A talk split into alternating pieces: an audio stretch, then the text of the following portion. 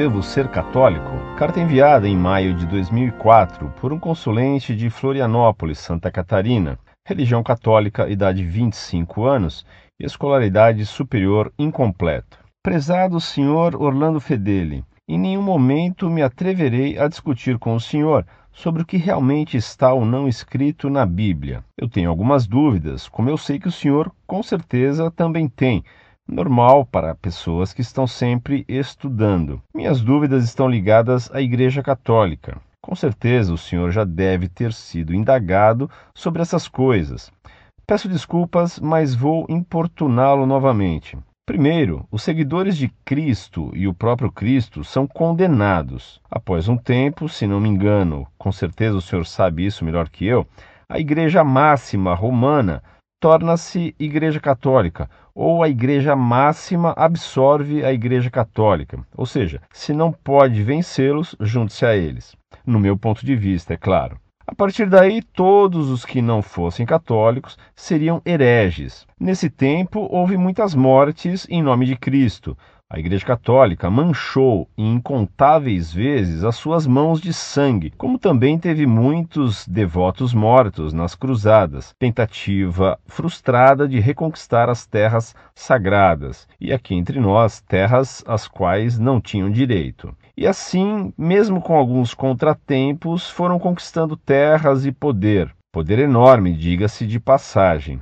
e isso seria errado negar. O tempo foi passando, chegou a Idade Média e com ela a Santa, entre aspas, Inquisição chegou ao seu apogeu. Milhares de pessoas entraram nas fogueiras, nas forcas, nos machados e nas espadas, tudo com o subterfúgio de serem bruxas, hereges, etc. Isso também não seria legal negar. Nessas poucas linhas de comentário já se passaram mais de mil anos e a Igreja Católica ganhando força e a cada dia elevando a sua fortuna às custas disso, sem contar indulgências, dízimos e outros, como o senhor sabe com certeza. Hoje eu vejo que a igreja tem uma cara diferente, falando a grosso modo. Está sempre participando e promovendo movimentos filantrópicos de diversas formas. Tem ajudado muitas pessoas pregando humanidade, amor, respeito, ou seja, o que diz os Dez Mandamentos.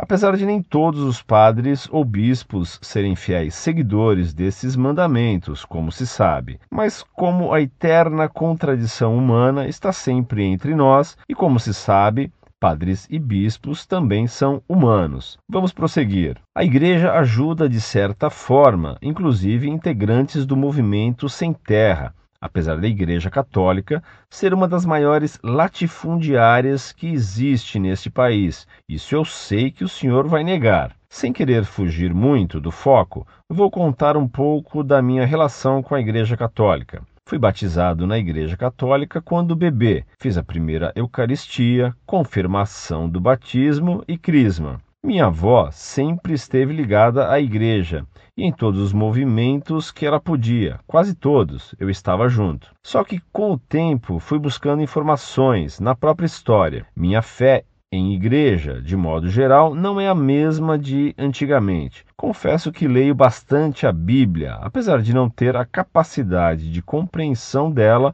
como o senhor tem. Minha principal pergunta é a seguinte: por que o senhor acha que eu deveria acreditar na Igreja Católica? Ou melhor, por que eu devo ser católico?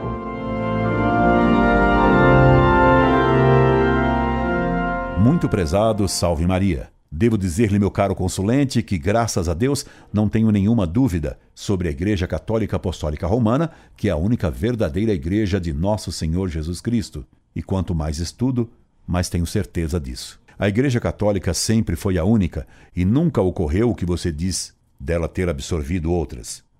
Hereges sempre foram aqueles que pregaram contra a fé ou contra a moral ensinada por Jesus Cristo. Já no Apocalipse, escrito no ano 70, se fala contra os nicolaitas, contra os quais diz Jesus que abomina suas ações e louva os primeiros cristãos por abominarem o nicolaísmo. Apocalipse 2:6.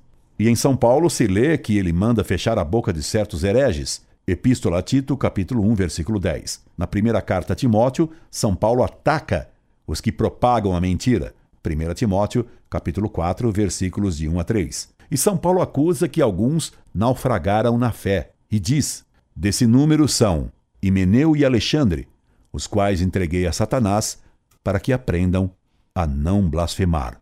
1 Timóteo, capítulo 1, versículo 20.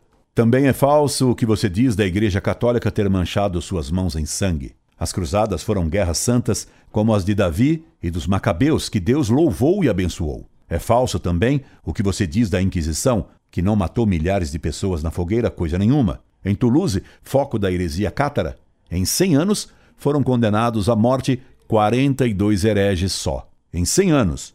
Você anda lendo gibis e lorotas e não livros sérios de história. E sobre as indulgências, meu caro, você nem sabe o que elas são.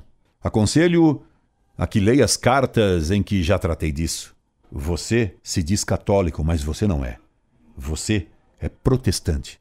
Você não deveria ler a Bíblia sem ter alguém que o oriente. Ela lhe faz mais mal do que se você lesse um livro de cirurgia e quisesse operar alguém.